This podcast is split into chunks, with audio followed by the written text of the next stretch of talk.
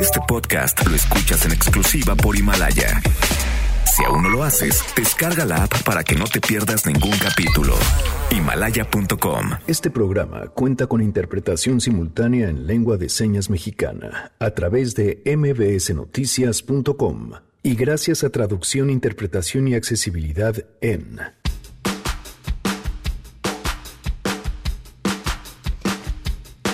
Mucho se habló de los incendios registrados en diferentes mercados en la Ciudad de México, pero hoy, ¿cuál es la realidad que siguen viviendo los locatorios? Vamos a platicar de eso.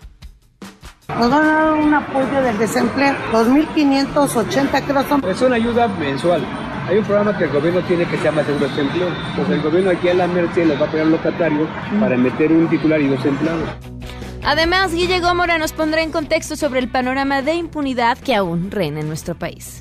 Es el proverbio jurídico que justicia lenta no es justicia y en nuestro país lamentablemente es la constante. La impunidad en México es superior al 98%. Ahora, ¿quién podrá defendernos? Los detalles más adelante. Tendremos buenas noticias y por supuesto el ABC sobre la polémica que se armó por el asunto de las pensiones del IMSS, así que quédense, arrancamos a todo terreno. MBS Radio presenta A Todo Terreno con Pamela Cerdeira.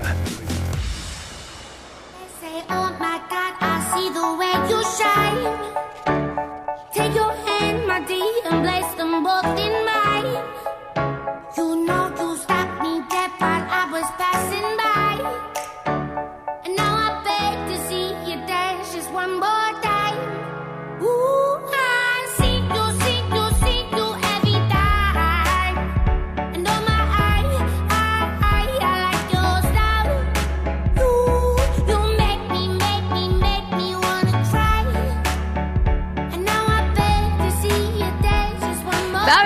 ¿qué tal? Buenas tardes. ¿Qué vamos a escuchar, Pavel?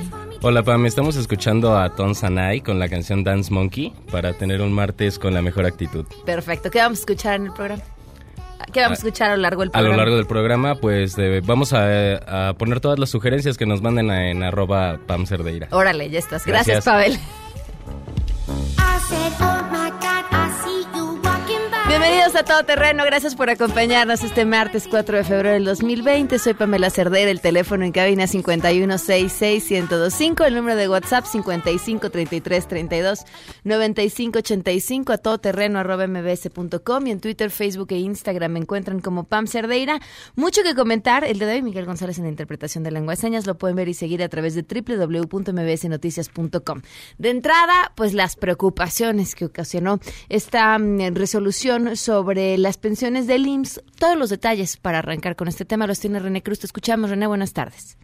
Hola Pamela, amigos del auditorio, muy buenas tardes. En efecto, la Suprema Corte de Justicia de la Nación estableció que aquellas personas que se jubilaron con la ley del IMSS de 1973 solo podrán recibir una pensión con un máximo de 10 salarios mínimos.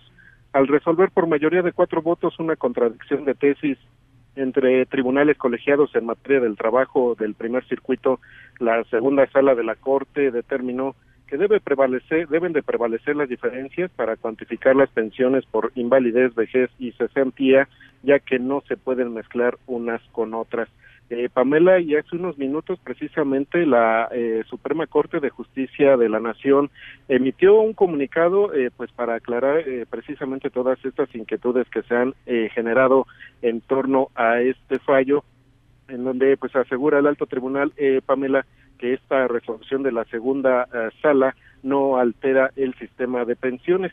Indicó que la jurisprudencia de respecto a las pensiones del IMSS eh, eh, de aquellos que entraron a trabajar antes de 1997 es reiteración de un criterio emitido por el alto tribunal desde el año 2010 esto es señala la corte que no se trata de un criterio novedoso derivado de dicha jurisprudencia con base en la ley del seguro social anterior y en la actualmente vigente la Suprema Corte pues determinó que aquellos trabajadores que entraron a trabajar antes de 1997 deben decidir el régimen de pensión al cual van a sujetarse al de la ley de 1973 o bien al de la nueva ley de 1997 teniendo así eh, pues las siguientes opciones. Si decide acogerse al régimen de la ley de 1973, el tope es de 10 veces el salario mínimo a su pensión que obtiene de manera vitalicia, o bien si opta por el régimen de la ley de 1997, eh, se le aplicará el tope de 25 veces el salario mínimo a su pensión hasta el límite de lo ahorrado en su cuenta individual, es decir, de lo acumulado en su afore. Eh, de lo anterior, eh, señala la Corte, eh, pues se desprende que respetando la decisión tomada por el trabajador al momento de jubilarse, detalló las consecuencias, la segunda sala de la Corte detalló las consecuencias que ya se encontraban contenidas en la ley correspondiente, lo anterior sin que de manera alguna modifique las políticas públicas que decida tomar e implementar el IMSS en materia de pensiones por jubilación. Pamela, el reporte que tengo. Muchísimas gracias, muy buenas tardes. Buenas tardes. Justo el titular del IMSS ya dio respuesta a este tema, pero vamos con Jorge Antonio Loyo. Él es eh, maestro en Derecho Laboral, de verdad de las personas que mejor domina el tema cuando hablamos de derechos laborales y le agradezco que nos acompañe para que nos explique con peras y manzanas qué es este asunto, por qué y toda su larga historia. ¿Cómo estás? Muy buenas tardes. Eh, buenas tardes, querida Pamela. Gracias por tu invitación y gracias a tu auditorio por escucharnos. Cuen- explícanos desde dónde empieza, porque esto tiene además una larga historia. Ah, claro. O sea, debo decirte que este tema de la limitación de las pensiones para aquellos trabajadores que estuvieron en la transición del régimen eh, de, de el original, el de 73 al de 97, eh, ya ha sido tocado por la Suprema Corte de Justicia en varias ocasiones. La primera, como mencionaba eh, tu reportero, en el 2010 y la segunda en el 2016. En ambas ocasiones, en ambas ocasiones se, se estableció en estas resoluciones, no de manera precisa, eh, como ahora, que los trabajadores que habían cotizado, eh, que habían iniciado con una cotización como en el 73 de 10 salarios mínimos y que después se elevó a 25 veces el salario mínimo, solamente tendrían derecho al jubilarse de, eh, de De los 10 salarios de, de mínimos. los 10 salarios mínimos. Aquí el tema comienza con el ministro Sergio Valls en el 2010, eh, que, que además eh, es curioso porque fue director jurídico del Seguro Social, eh, o sea, en pocas palabras, un poquito la orientación de juez y parte, eh, aunque después eh, resolvió eh, siendo ministro, en el que eh, debían otorgarse las pensiones sobre 10 salarios mínimos, a pesar de que los trabajadores habían cotizado durante muchos años con una base de 25 en las en las invalidez en las pensiones de invalidez por vejez cesantía en edad avanzada y muerte. La publicación de esta jurisprudencia igual que ahora rendió oh, a, a todo el público y tuvo un enorme impacto mediático y ah, como ahora lo ha hecho la Suprema Corte de Justicia de la Nación y el propio Seguro Social han emitido comunicados de prensa eh, que por cierto son contradictorios, ¿no? Eh, tratando de aclarar los términos de la resolución. Eh, en primer lugar, si no hubieran casos presentados por el Seguro Social, no hubieran subido para que fueran resueltos por la segunda sala de la Suprema Corte. Entonces, si bien es cierto, el Seguro Social es el que otorga las pensiones, en, en sus acciones legales individuales en determinados casos ha cuestionado el otorgamiento de esto de este límite de, de 10 salarios mínimos y ha ocasionado que la Suprema Corte interprete eh, esto en estas eh, en estas condiciones.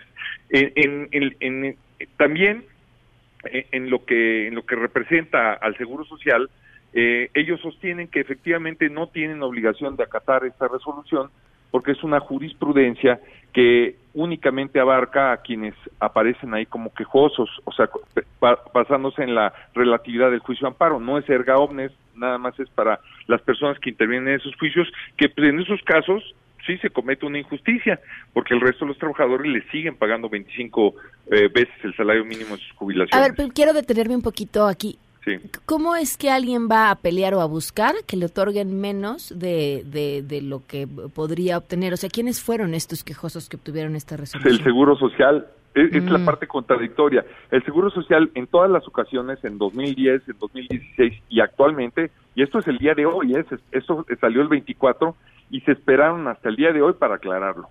Eh, en todas las ocasiones ha dicho que no, que seguirá pagando las pensiones con el tope de 25 veces el salario mínimo.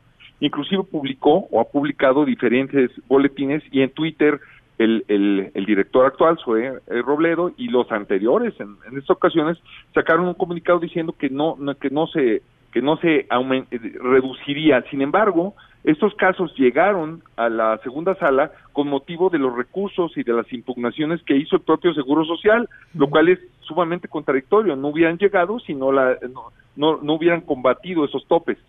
¿Sí?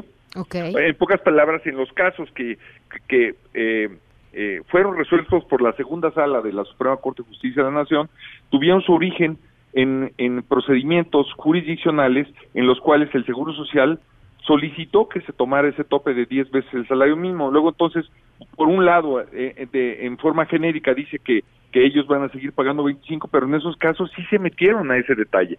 Ah, la parte curiosa es que los ministros de la Corte de la Segunda Sala, igual que los anteriores, eh, se basaron en el artículo 33 del Seguro Social, de la ley del Seguro Social, que ya está eh, derogada.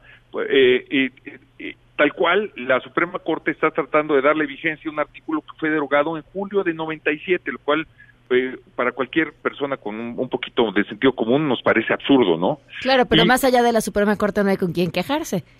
Sí, e, exacto, exacto, pero el, quejoso ahí fue el Seguro Social y por eso es que hay este escándalo o este tema de que pues, nos da temor de que en este ambiente donde se tratan de reducir los salarios de todo el mundo y donde hay que reducir eh, eh, en un tema de ahorro eh, los ingresos, pues da miedo este tipo de noticias, ¿no? Ahora, los efectos de la sentencia se limitan al quejoso, ¿sí? esa jurisprudencia es obligatoria efectivamente para los inferiores, incluyendo los puntos de conciliación. Este tema no es laboral, ¿eh? por cierto, es un tema de la segurología, como diría el doctor de Buen en paz descanse. Esto no es no es para los abogados laborales, es para los segurólogos, ¿no? Y eh, eh, de alguna forma, eh, si, si el IMSS decidiera, con base en la jurisprudencia, generar eh, modificación a sus actuales procedimientos de cálculo, lo podría hacer porque tiene el respaldo del acorde. Sin embargo, no lo está haciendo. O sea, eh, el Seguro Social está haciendo un poquito, tiene mayor sentido común que es que esta resolución eh, de los ministros, muy desafortunada, por cierto, y de alguna forma, y de alguna forma eh, le ha quitado esta presión a la noticia que, que era de, para temerle. Ahora, también el, el, acto formal y material que emite la, la segunda sala, eh, pues no es el presidente actual. O sea, realmente es un tema que tiene que ver con la eh, debilidad del Estado mexicano para tener los recursos suficientes para satisfacer las pensiones eh, de los mexicanos en el Seguro Social. Y, y, la, parte de mayor temor, eh, habría que pensar en, en, las personas que están en el nuevo sistema, ¿sí? En el que, en el que han sido calculadas algunas con base en UMAS, esta unidad de medida de actualización, en lugar de, salario mínimo, y las otras que en el futuro, en ese ahorro pequeñísimo del 2% de lo que se cotiza en el Seguro Social, pues no van a conseguir muchas veces ni siquiera el salario mínimo, aunque esté garantizado, para sus pensiones. O sea, e, e, el, temor real debería ser hacia el futuro de los que están en el sistema de, la ley eh, de 97 del Seguro Social. Adicionalmente, te comento que el artículo 217 de la ley de amparo prohíbe la aplicación retroactiva de la jurisprudencia desde el 2013. Entonces, eh, ninguna de estas jurisprudencias se podría aplicar eh, a, cuestiones anteriores a su expedición. Eh, estoy a tus órdenes para cualquier para cualquier sí, aquí, aquí, creo que has dado clavo en, una de las partes importantes, es decir, no alcanza para pagar las pensiones. Es correcto.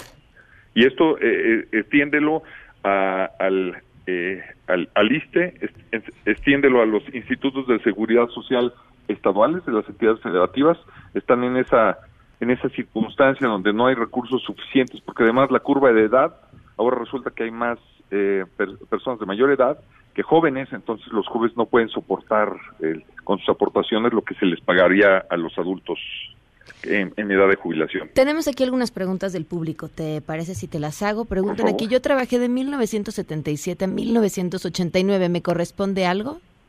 Claro, Sí, sí, por supuesto. Aquí, el tema de las hipótesis de jubilación tienen que ver con la el momento en el que eh, la persona eh, eh, ejerce este derecho y tiene que tener cierta edad y, ciertas semanas de cotización. En el sistema anterior, en el de 73, eran 500 semanas de cotización por lo menos. Y si se rebasaban las 2.000, en ciertas circunstancias, se tenía derecho a, a, una, a, una, mejor, a una mejora hay dos grandes hipótesis o tres grandes hipótesis. Cuando yo me, vuelvo incapaz para trabajar, ¿no? Cuando yo eh, tengo 60 años y me quedo sin trabajo, y cuando yo soy viejo o estoy en estado de vejez, a los 65 años. Habría que analizar el caso particular, pero eh, si, también hay algún periodo en el que tengo vigentes estos derechos, lo que tendría que hacer para en su momento poder ejercerlos es reincorporarme al Seguro Social y obtener obtener la vigencia de estas semanas que eh, las voy a arrastrar como tren para para aplicarlas de nuevo. O sea, sí existen esquemas.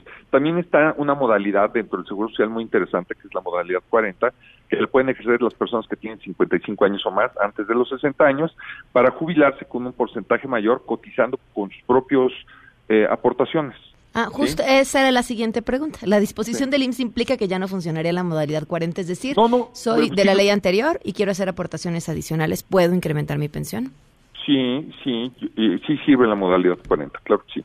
Agustín eh, Martínez pregunta, soy pensionado del Seguro Social y en los papeles que me dieron cuando me pensionaron dice que me tienen que aumentar el 20% cada año y ahora dicen que solo el 2.8%. Bueno, e, este tema de los aumentos eh, eh, generalmente está, bueno, la verdad es que no conozco esa hipótesis en, la, en la que se en la que se obligue a través de una resolución pero si está ahí es una resolución que quedó firme y vigente, yo creo que él tendría derecho a reclamar esos aumentos específicos que ahí se expresaron en ese acto administrativo que no ha sido variado. A mí se me hace atípico porque a lo mejor en la época en la que se jubiló esta persona, esa era la inflación, ¿no? Y, y uno de los, eh, de los propósitos es que estas jubilaciones pues no se queden congeladas, si no se vuelven se vuelven irreales o, ineficaces. Se supone que deben de ajustarse a inflación y a, los aumentos que, les da eh, el seguro social a los demás trabajadores. Aquí la parte interesante es que este monstruo de la seguridad social tiene que ver con la capacidad del Estado de, recaudar eh, derechos, de recaudar impuestos, tributos. Si es un mal recaudador, como sucede con nuestro gobierno desde hace muchos años, pues lógicamente no va a tener eh, recursos suficientes para, para operar debidamente este proceso y vamos a tener una generación de viejos protegidos. Y ya vimos que justamente no están llegando los recursos suficientes. Eh, Rosa María comenta, quienes tenemos dos a tres salarios mínimos no nos aumentan nada y solo les dan importancia a los que ganan más de 10 salarios. Es que no se trata de un aumento, se trata en realidad de lo que ya pagaste, ¿no? Es correcto, es correcto. Aquí y la base de cotización para estos salarios tiene un, mínimo, que es el un salario mínimo, y tiene un máximo, que son 25 salarios mínimos, y efectivamente, entre más pues vas a tener una mejor eh, pensión, que por cierto, no es del 100%, ¿eh? es del 70% de lo que cotizaste en los últimos cinco años, ¿sí? Y además tienes que tener las semanas cotizadas. Esta parte de, de, de ser jubilado del Seguro Social con más de 10 salarios mínimos, es atípica, o sea, no todos los trabajadores. La, gran mayoría de los trabajadores que cotizan en el Seguro Social, como dice la radio escucha, son menores a, a, 10 salarios mínimos, no muchos tienen más de eso. Pues Jorge, seguiremos al tanto de esta historia y te agradezco enormemente que te tomes el tiempo para explicarnos un tema eh, tan grande, tan complicado y tan importante. Te agradezco muchísimo tu atención y gracias a ti. Muchísimas gracias. Jorge Antonio Loyo, maestro en Derecho Laboral y además clarísimo con estos temas que, que preocupan. Tenemos buenas noticias.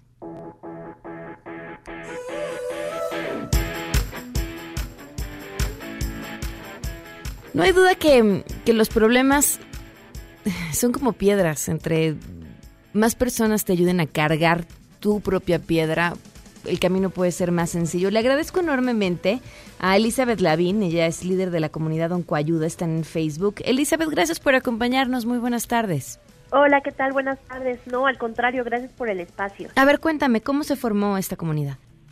Pues mira, yo tuve cáncer hace 12 años, eh, fui diagnosticada con cáncer de mama a los 29 años de edad y a raíz de ahí pues empecé y demás, pero la verdad es que un poco frustrada porque yo traía un montón de ideas y proyectos y mis jefes anteriores pues me decían, no, ahorita no se puede, después vemos eso y cosas así, entonces dije, bueno, pues hay que aventarse solo a emprender, a innovar, a hacer cosas que otros no están haciendo y fue así como surgió Oncoayuda en el 2012. ¿Cómo funciona? Mira, es, es una, somos una asociación civil sin fines de lucro que nuestra mayor herramienta, justamente como lo mencionas, es Facebook. Tenemos un grupo también privado de Facebook y una página eh, para eh, seguidores. Y bueno, eh, Oncoayuda lo que brinda es educación sobre cáncer acompañamiento, soporte emocional y yo lo digo como muy bonito, somos oídos, somos abrazos, somos ese alguien eh, pues después de después de la pantalla del otro lado o después del celular o hasta en WhatsApp, eh, quien te puede escuchar y te puede guiar si tienes algún diagnóstico de cáncer o si tienes algún familiar con este diagnóstico. Mm. Ahora, ¿son pacientes ayudando a pacientes o son ustedes hace, que bueno, tú también fuiste paciente ayudando a otras personas? Así es, eh, ya, ya ahorita la verdad es que se ha ido eh, incrementando el número de voluntarios. Mm. Tengo nutriólogas, psicólogas, personal realmente capacitado, eh, que bueno, eh, pues sí, estamos realmente de manera profesional dando estos servicios. Sobre todo las estrategias para afrontarlo de una mejor manera. Eh, no sé, tú sabrás que el, apoyo emocional, el, la cuestión de la actitud, vale mucho para que el tratamiento funcione adecuadamente, no lo abandonen y para que pues tengan armonía en su casa a pesar de que estén viviendo esta enfermedad. ¿Cómo los encuentran?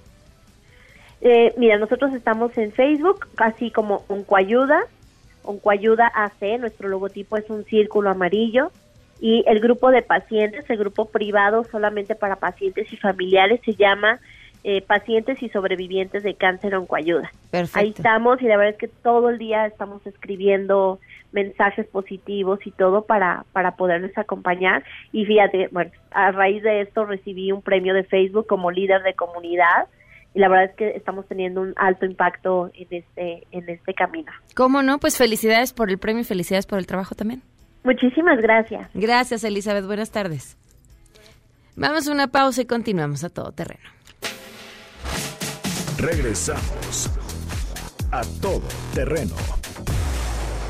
Este podcast lo escuchas en exclusiva por Himalaya. A todo terreno con Pamela Cerdeira. Continuamos. Here's ones that we got.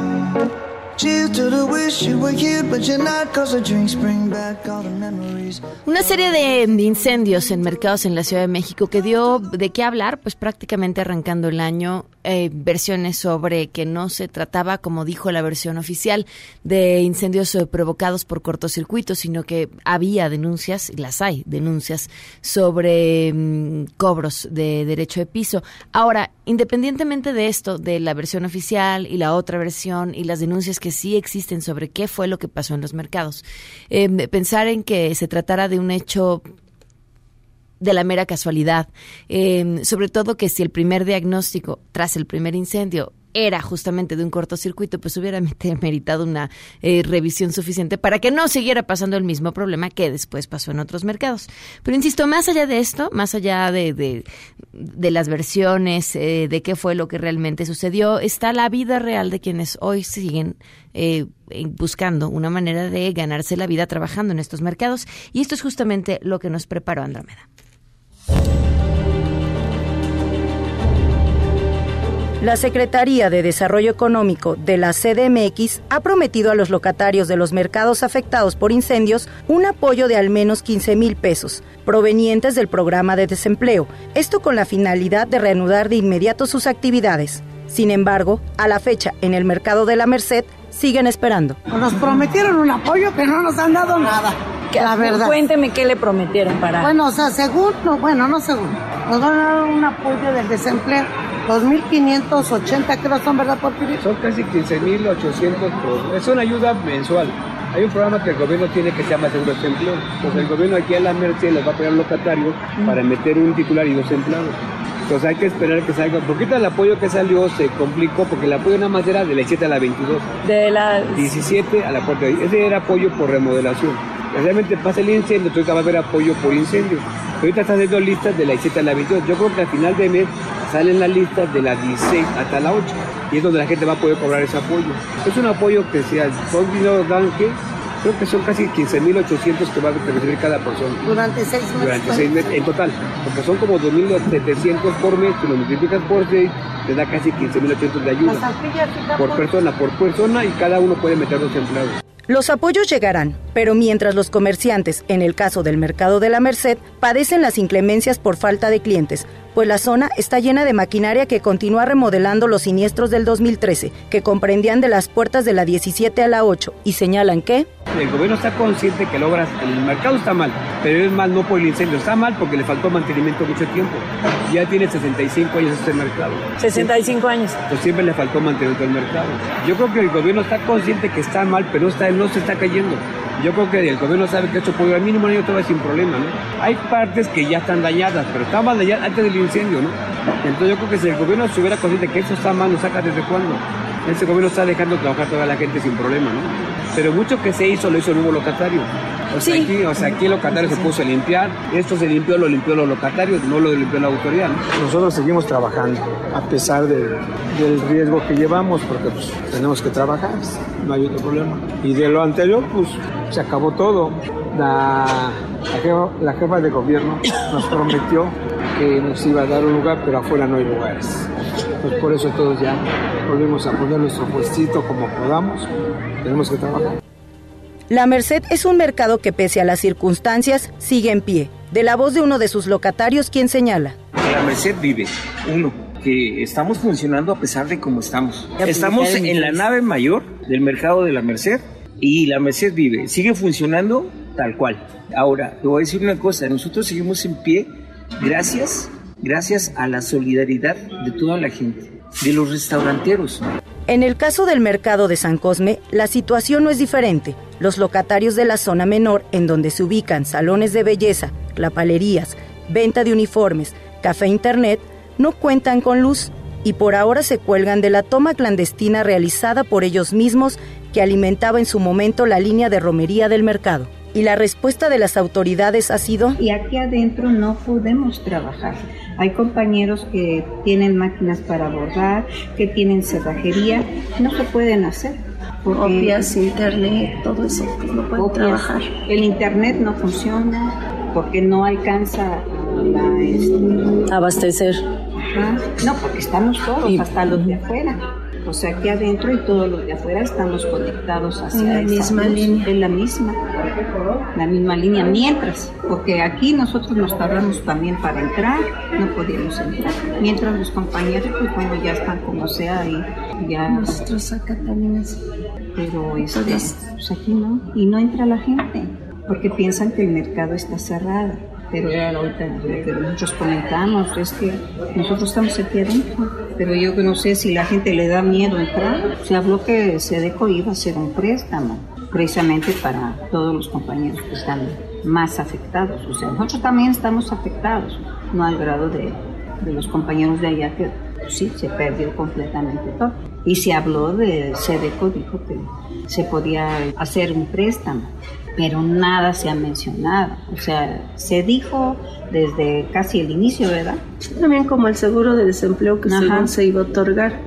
Hasta la fecha estamos igual. quién sabe si porque es inicio del año y que no ha bajado el presupuesto. Entonces, también, porque ahí nos es un apoyo que va a dar la Secretaría de Trabajo, ¿verdad? Sí, o algo así. Y aquí, como todos decimos, es un mercado que acababa de ser remodelado. O sea, todo el cableado fue cambiado, pisos, todo, tubería y todo. O sea, es lo que no entendemos. Actualmente el gran problema en San Cosme es la luz. En visita por parte de autoridades de la Secretaría de Desarrollo Económico, el pasado 28 de enero a las instalaciones, señalaron que en los próximos días realizarán la conexión de energía eléctrica desde el tablero general para reconectar el ala menor, donde están ubicadas las clapalerías, salones de belleza, café internet, zona de ropa y boneterías. La compra de insumos correrá a cuenta de los locatarios, dado que el presupuesto por parte del gobierno de la Ciudad de México es liberado hasta marzo y por ende los comerciantes aportarán 300 pesos por local para la reinstalación del servicio. A partir del martes 4 de febrero, prometieron iniciar con los trabajos. Asimismo, a pesar de que el área de carnicerías fue afectada, las autoridades consideraron que pueden ingresar a trabajar sin techo, sin considerar los riesgos que esto puede representar para los mismos locatarios y clientes, en lo que concluyen los trabajos de reparación en el resto del mercado. En lo que respecta al resto de los afectados, el pasado viernes recibieron las carpas modulares para poder seguir laborando a las afueras del inmueble. Para todo terreno, Andrómeda Martínez.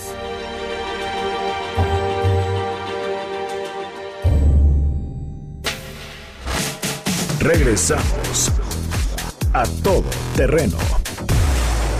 Este podcast lo escuchas en exclusiva por Himalaya. A todo terreno con Pamela Cerdeira. Continuamos.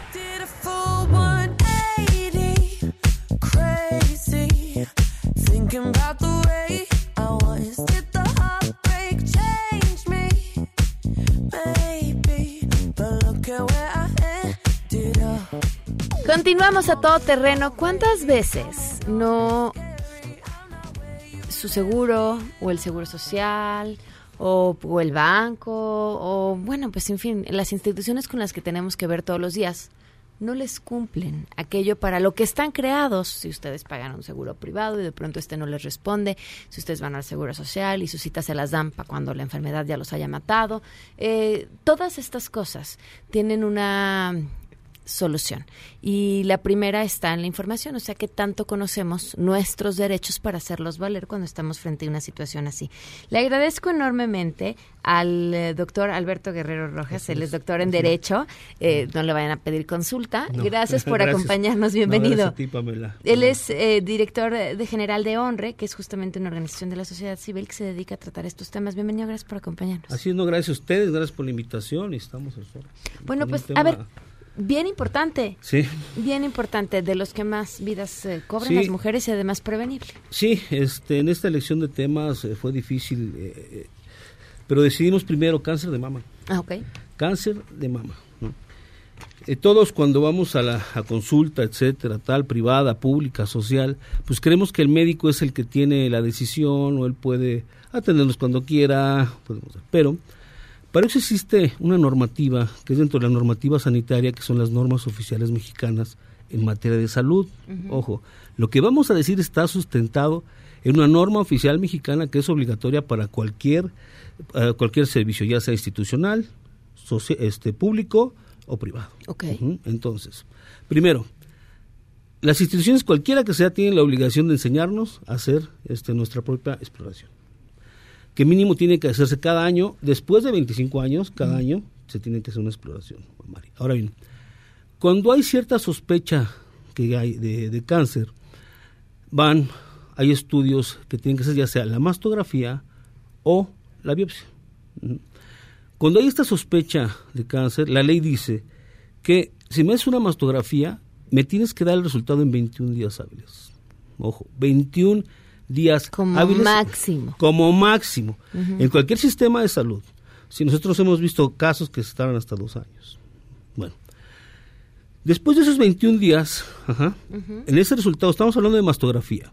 ¿sí? Recuerden, norma oficial ¿sí? mexicana para la atención, tratamiento, diagnóstico y prevención de cáncer de mama.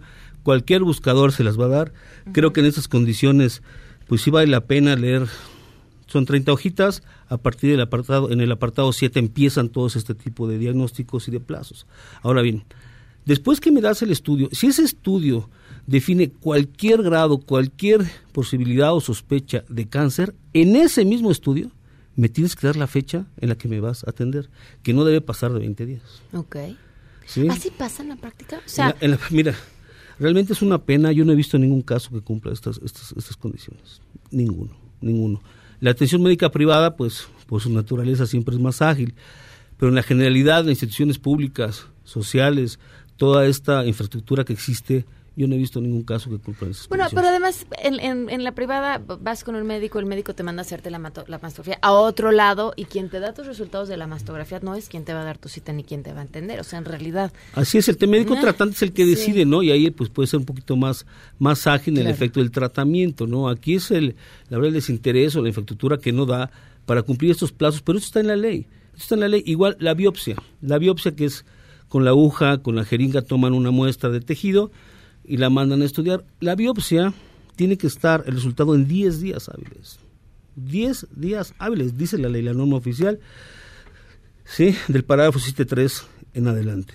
Ahora bien, igualmente, cuando la biopsia dice que tengo cualquier sospecha de cáncer, la ley dice que me tienes que dar la fecha mínimo en cinco días de atención. Es decir, me tienes que estar tratando. Si hablamos de que me tomas tú en una biopsia, me das el resultado y el tratamiento en no más de 15 días hábiles.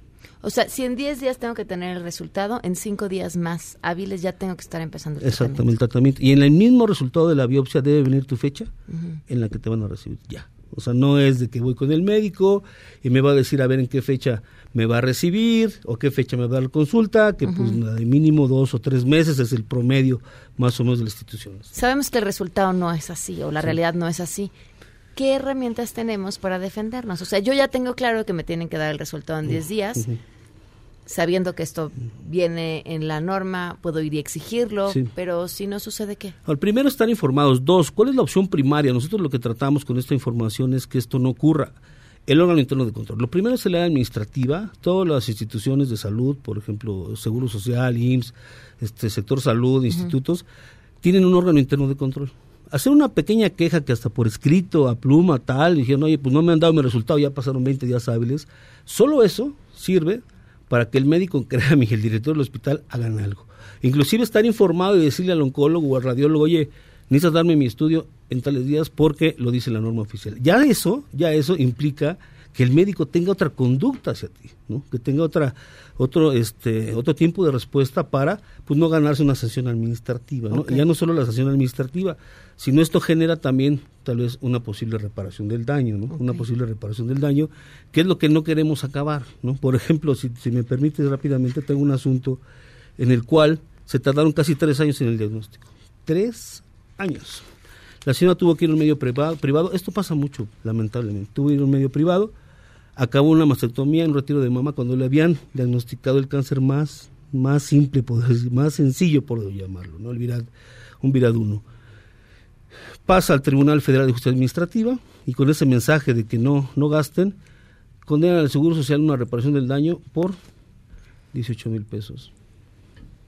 Me Es parece muy poco. absurdo. Me, parece me No. parece una toma de pelo. Es absurdo en verdad que los, por ejemplo, en esta... Vaya, es que eso no este- paga ni el ni el tiempo del abogado. no, ni el tiempo del agua, ni, el- ni, el- ni, la, ni los gastos que hizo en el medio privado, ¿no? Y aquí este mensaje que vemos socialmente, que no gastes, pues también se ha aplicado a los medios, este, medios federales. Aquí la magistrada María Zaragoza Sigler, magistrado José Napoleón Fillat Martínez, que resuelven que con 18 mil pesos una mujer que tardó tres años con el cáncer, que dejaron que avanzara hasta la mastectomía, suponen que eso es suficiente. Entonces, lo que No, y pretendemos... que además, ¿cuánto se acabó gastando la, por la vía privada? No sé, mucho más, muchísimo más, ¿no? De esto, la- las facturas y tal, pues casi están rondando los 200 mil pesos. Solo de gastos. Ahora bien, hay una reparación emocional, una reparación física que nos toma en cuenta.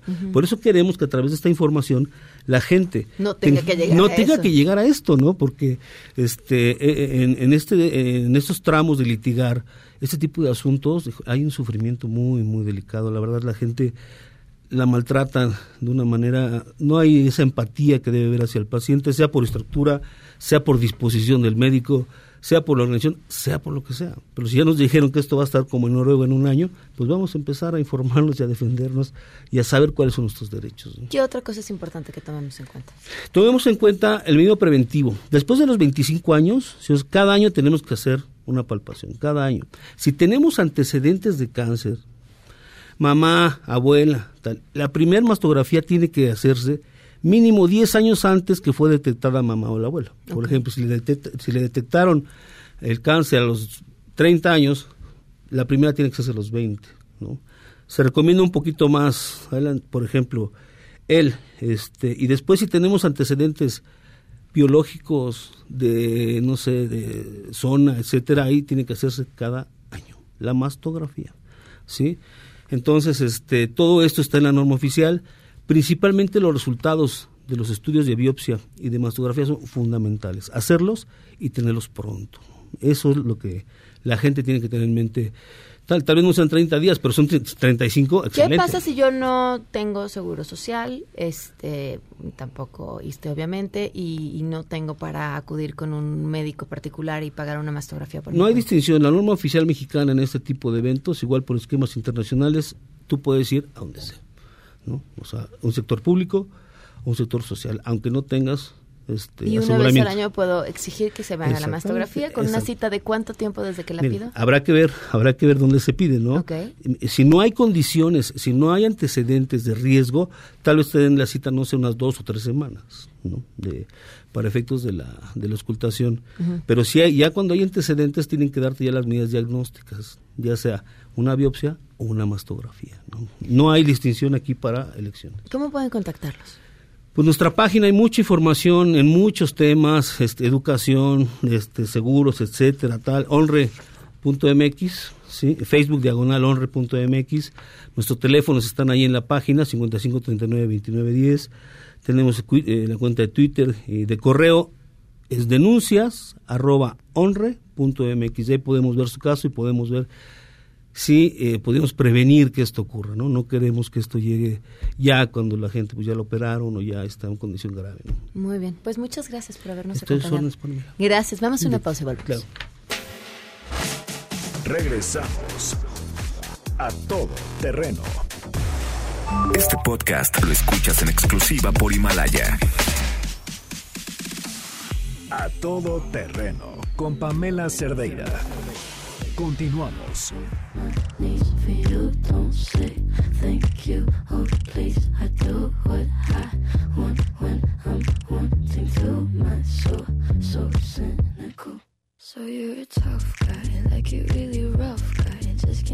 Continuamos a todo terreno. Les decía el día de ayer que les recomendaba mi columna en El Economista, pero no había estado publicada, pero ya en la tardecita noche ya la pueden encontrar en línea, ya está, y se las comparto más adelante a través de mis redes sociales. También en la liga, esta mm, columna se titula El secuestro de las palabras, y es un llamado a todos a crear, va a sonar muy mamón con mi término, pero perdón, no encuentro otra forma de definirlo. Una resistencia intelectual.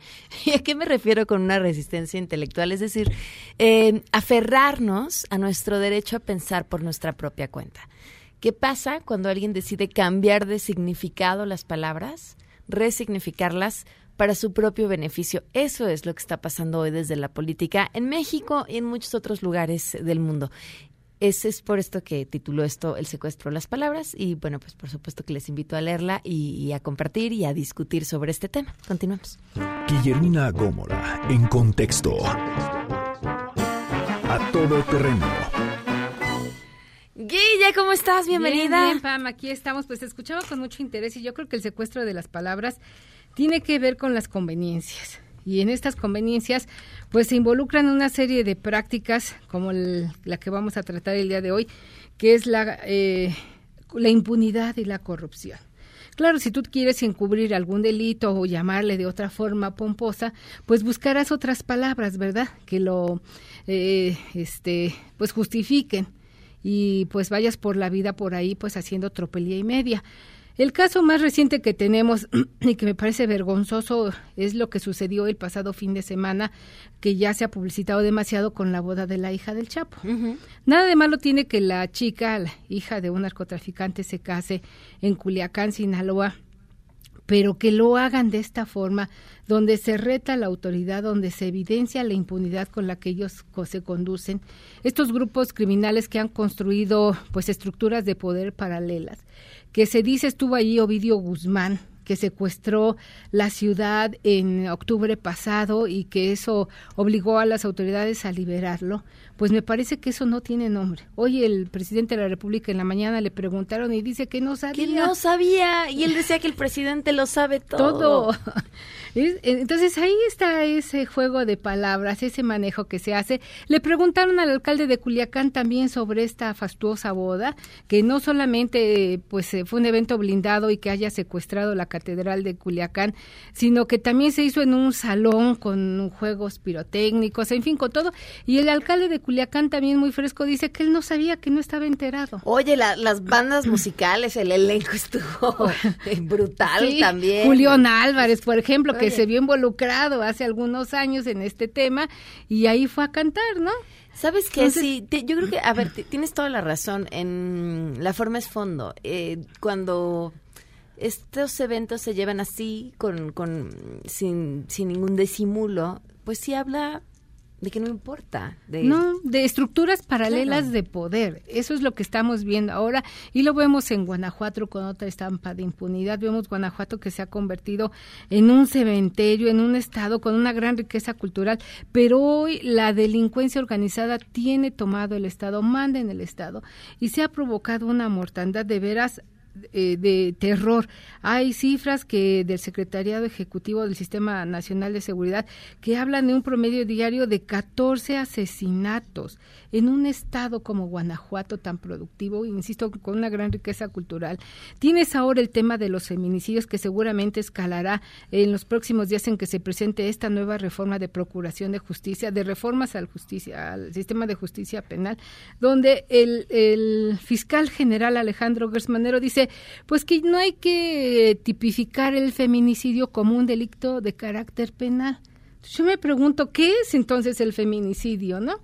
Ahí volvemos a lo que tú decías al inicio de la conversación, este rejuego de palabras. ¿Cómo calificar, cómo tipificar el asesinato de una persona por cuestión de género. O sea, ¿cómo lo va a tipificar el fiscal general de la República con cifras que hablan de que tan solo en 2019 asesinaron a 3.825 mujeres y no merece la tipificación de delito penal el feminicidio? ¿Cómo lo nombras?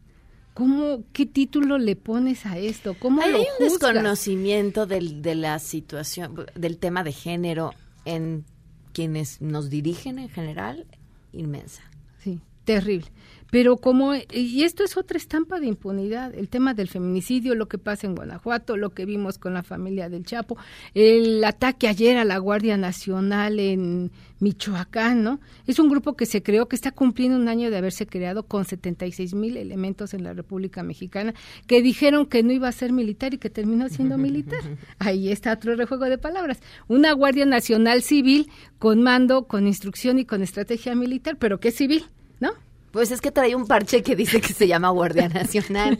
Pero que- Ay, Guille, qué exigente, que no con el parche es suficiente. Pero ahí está otra estampa de impunidad, ¿no? ¿A quién pretenden verle la cara, no? Entonces ves esos 76 mil hombres eh, pues eh, desperdigados por toda la República que los usan para todo. Hemos visto cómo los han ah, ocupado como escudo humano en la frontera sur para reprimir a los migrantes. Bueno, aunque ellos dirían que no están reprimiendo, que están conteniendo. Ahí volvemos al juego de Eh, claro. No es represión, es una alabón tensión. claro. Sí. Y bueno, ahí está también, ¿no? Otra estampa de impunidad. Y yo creo que en el fondo de esta discusión, yo preguntaba cuando en mi adelanto, ¿y cuándo va a acabar o quién podrá defendernos, como diría el Chapulín Colorado?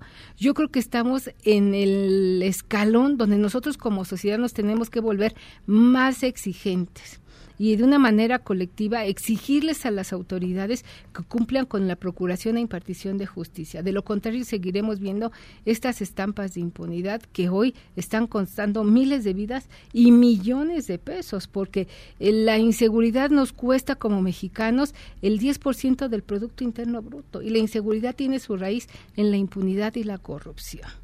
Entonces, como diría también el Buki, ¿a dónde vamos a parar si seguimos con esto?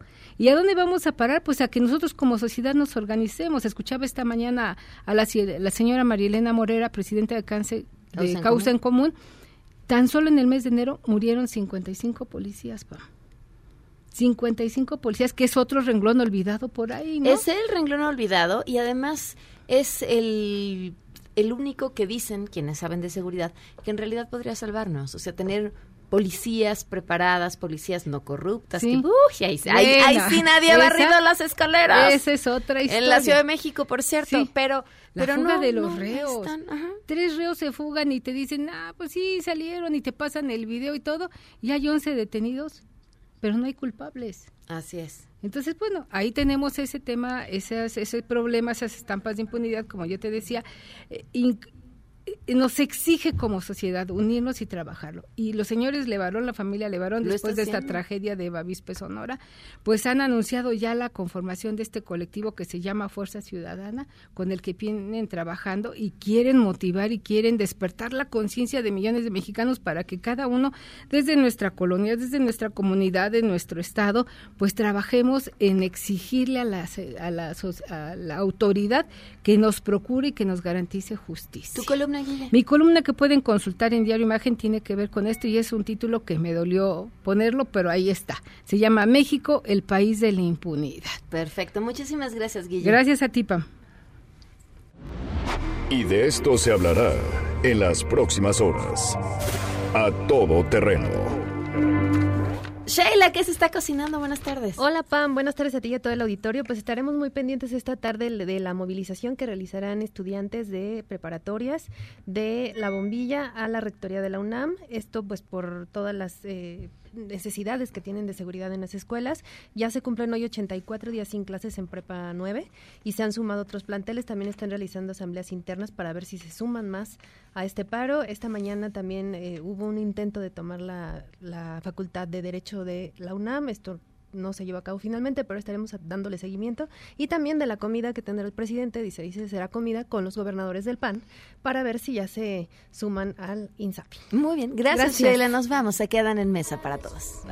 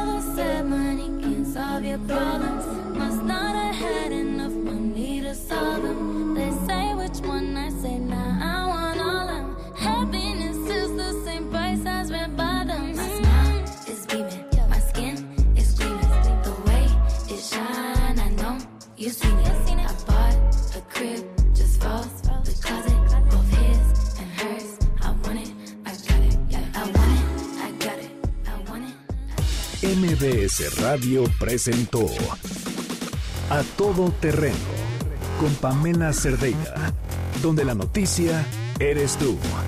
Este podcast lo escuchas en exclusiva por Himalaya. Si aún no lo haces, descarga la app para que no te pierdas ningún capítulo. Himalaya.com